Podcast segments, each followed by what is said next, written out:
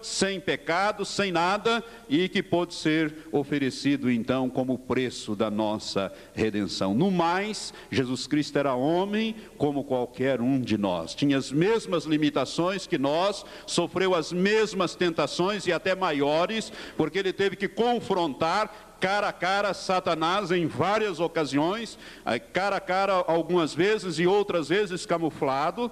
Ele teve que confrontar a Satanás e as tentações, mas venceu a todas e nos deu esta vitória.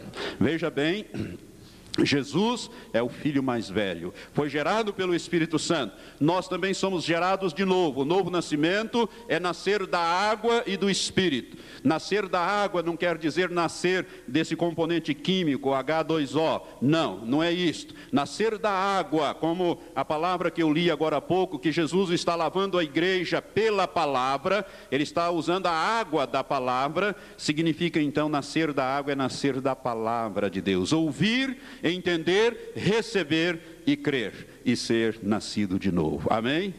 Então, isso é nascer da água sendo gerado pelo Espírito Santo. E Deus tem este grande propósito que é moldar uma grande família para ele. E todo aquele que nasce de novo, nasce na família de Deus. E Deus estabelece um propósito: moldá-lo na imagem do seu filho, que é o filho padrão, o filho mais velho, o filho padrão. Deus estabeleceu este filho vencedor e ele nos deu esta vitória através de Jesus e quer nos tornar vencedor para que todos nós sejamos moldados no caráter que Jesus tinha. Amém?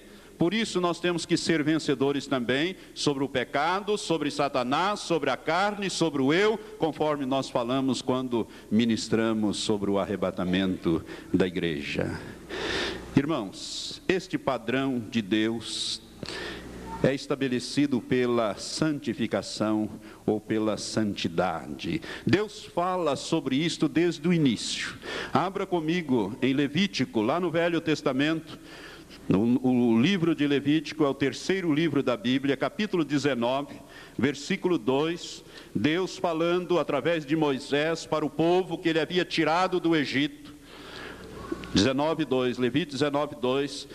Ele falando através de Moisés para o povo que ele tinha tirado do Egito. E nós também somos tirados do Egito. O Egito aqui é um símbolo do mundo. Quando a Bíblia fala do Egito, profeticamente, espiritualmente falando, está falando do mundo.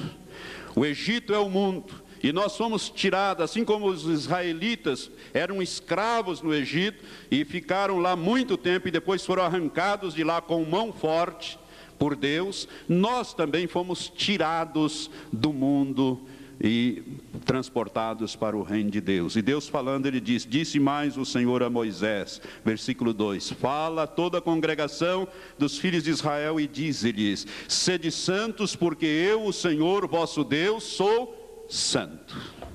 Sede santos, porque eu, o Senhor vosso Deus, sou santo. Deus falando através de Moisés, ele diz: Portanto, santificai-vos e sede santos, pois eu sou o Senhor vosso Deus. Deus é santo e os seus filhos devem ser santos. E quando eu estou falando de santo, eu não estou falando de alguém com a auréola de luz aqui em cima, uma rodinha, com aquele olhar, às vezes lânguido assim, meio puxado, né? com aquele olhar santificado dentro da igreja. Nós não estamos falando isso, irmãos. A palavra santo, ela vem do grego, a palavra santo no grego significa agiasmos, que significa separado do uso comum e consagrado a Deus. Separado e consagrado a Deus. Lá no hebraico e no grego tem este mesmo significado. Quando a Bíblia diz que nós somos santos, ela quer dizer que nós somos separados do mundo e consagrados a Deus. Por isso que a palavra igreja no grego, eclésia, significa aqueles que foram tirados para fora. A palavra eclésias, igreja, significa exatamente isso, aqueles que foram tirados para fora. Para fora da onde? Do mundo. Nós somos tirados para fora e separados e consagrados a Deus. E Deus diz: sede santo, porque eu, o Senhor vosso Deus, sou santo. Isso está lá no Velho Testamento como um padrão para os filhos de Israel nos dias antigos e também para a igreja nos dias que correm. Vamos voltar à carta aos Efésios, capítulo 1. Nós encontramos esta mesma é, escritura, essa mesma determinação da parte de Deus em Efésios, capítulo 1. Versículo 3, ou melhor, versículo 4 diz assim: Como também nos elegeu nele, isto é, em Cristo, antes da fundação do mundo, para quê? Para sermos santos e irrepreensíveis diante dele em amor. Então, a vontade de Deus é que nós sejamos santos e irrepreensíveis diante dele. Que nós sejamos então separados e totalmente consagrados a Deus. Sabe, irmãos, nós custamos muito caro para Deus. Você sabia disso? Você já parou para pensar?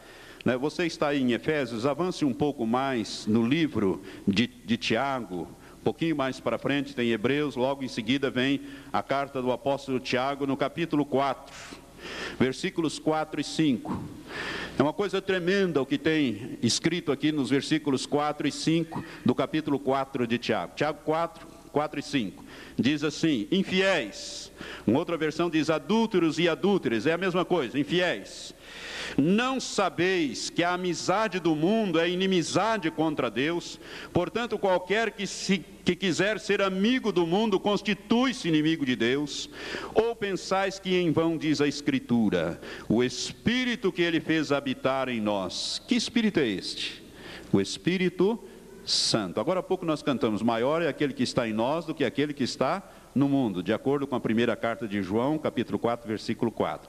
Então preste atenção, ou pensais que em vão diz a Escritura, o Espírito, isto é, o Espírito Santo, que ele fez habitar em vós, anseia por vós até os ciúmes. O que essa Escritura quer dizer, irmãos, é que o Espírito Santo que Deus fez habitar em nós quando nascemos de novo, e todo aquele que é nascido de novo possui o Espírito de Deus habitando nele, o Espírito Santo sente ciúmes de nós, ele não quer nos compartilhar com o mundo.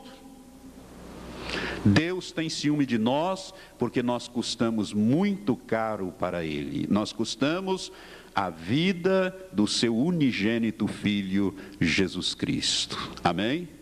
Por isso ele sente ciúmes de nós. Ele não quer compartilhar-nos com o mundo. Mas Satanás, ele é muito sutil, é muito ardiloso. Satanás, ele sempre coloca uma situação diante dos cristãos quando ele perde alguém, quando alguém é arrancado do seu reino e transportado para o filho do reino amado, do filho do reino do seu amor, ou seja, para o reino de Deus, quando alguém nasce no reino de Deus, sai do reino de Satanás e é transportado para o reino do Pai, para o reino do Filho amado, Jesus Cristo, Satanás fica na espreita para fazer com que esta pessoa tropece, para que esta pessoa não consiga o objetivo de Deus para ele, que é a santificação.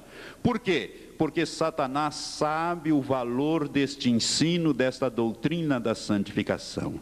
Em Hebreus, irmãos, se você quiser voltar algumas páginas, duas ou três páginas, em Hebreus capítulo 12, versículo 14 está escrito: Segui a paz com todos e a santificação, sem a qual ninguém verá o Senhor.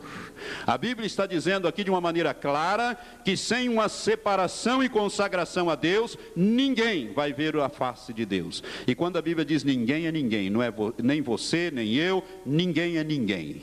Sem a santificação, ninguém verá o Senhor. Por isso, Satanás tem, sabendo da importância deste ensino, dessa doutrina, deste caminho da santificação, ele tem feito tudo para desviar a igreja deste propósito, porque ele sabe que sem a santificação, você, eu, qualquer